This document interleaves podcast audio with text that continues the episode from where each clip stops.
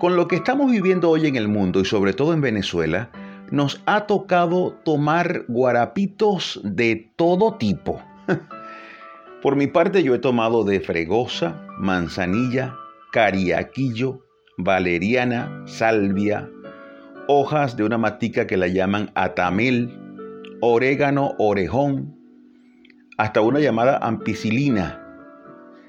Por supuesto no puede faltar el limón y otras maticas que no recuerdo. Es posible que usted esté pensando allí, no nombró la matica tal o cual. es verdad, hay muchas que no, no conozco su nombre, no las conozco. El total del asunto es que todos, hasta el más pintado, se ha tomado su guarapito.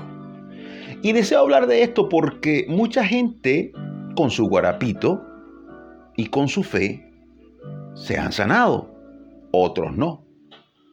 Pero gracias a Dios por eso. Qué cosa más tremenda es actuar con fe con lo que tenemos a la mano. En la Biblia, en muchas ocasiones, Dios insta, en este caso vamos a hablar de Moisés, a Moisés a usar lo que tiene a la mano. En Éxodo 4.2 dice, y Jehová dijo, ¿qué es eso que tienes en tu mano? Y él respondió, una vara. Él le dijo, échala en tierra, y él la echó en tierra y se hizo una culebra y Moisés le huía. Dios le dijo, ¿qué tienes en la mano? Con lo que tienes en la mano vamos a trabajar. Eliseo le dijo a la viuda de un profeta que fue a pedirle ayuda, le dijo, ¿qué tienes en tu casa? ¿Qué tienes a mano? Esto está en el segundo libro de los Reyes, capítulo 4, verso 2. Y Eliseo le dijo, ¿qué te haré yo? Declárame qué tienes en casa. Y ella dijo, tu sierva ninguna cosa tiene en casa, sino una vasija de aceite. Siempre en la casa hay algo. Y todos sabemos cómo Dios multiplicó ese aceite, pues era lo que la viuda tenía a mano. Y hoy quiero decirte que Dios obrará y se manifestará con lo que tienes a mano. Si solo tienes maticas para hacer guarapitos y no tienes nada más, no hay dinero para comprar medicamentos, no hay plata para ir a una clínica, están colapsados y desabastecidos los centros de salud y como dice una canción, no hay cama para tanta gente. Pues en esos momentos, en estos casos, debes mirar al cielo y decir, Señor, en tu nombre extenderé mi mano. Y así como Moisés abrió el mar, así también Dios abrirá senderos para ti con lo que tienes a mano.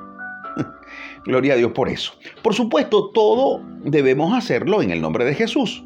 Colosenses 3:17 dice, y todo lo que hacéis, sea de palabra o de hecho, hacedlo todo en el nombre del Señor Jesús, dando gracias a Dios Padre por medio de Él. Todo en el nombre de Jesús. Cuidado con tomarse el guarapito en nombre de un fulano o una fulana que no es Jesús. Mucho cuidado con eso. En el nombre de Jesús y con fe en Él, creyendo. Recuerda que lo que no proviene de fe es pecado. Eso también está en la palabra, dice, pero el que duda sobre lo que come, en este caso diríamos, pero el que duda sobre lo que bebe, recuerden que estamos hablando del guarapito, pero el que duda sobre lo que bebe es condenado porque no lo hace con fe. Y todo lo que no proviene de fe es pecado. Romanos 14, 23. ¿Qué quiere, ¿Qué quiere decir esto? Bueno, ¿qué tienes en tu casa? ¿Qué tienes a mano? Dios se glorificará si actúas con fe en su nombre. Si vas a inhalar vapor de agua con hojas de eucalipto, de romero, laurel, etc., hazlo poniendo tu fe en Cristo. Él obrará y dará sanidad a tu cuerpo si así lo crees. Por lo demás, seamos prudentes y tengamos mucho cuidado de no tentar a Dios de no lanzarnos del pináculo del templo. Jesús no lo hizo, tampoco lo debemos hacer. Así que hoy concluyo diciéndote, si no tienes dinero para medicamentos, echa mano de lo que tienes en casa. de lo que tienes a tu alcance. Tómate tu guarapito, inhala tus vapores de agua, pero hazlo con fe, con fe en el resucitado y sé sano en el poderoso nombre de Jesús. Yo soy tu amigo Imer Narváez y para mí es un placer tomarme mi guarapito dando siempre pisadas de fe. Dios te bendiga y hasta la próxima.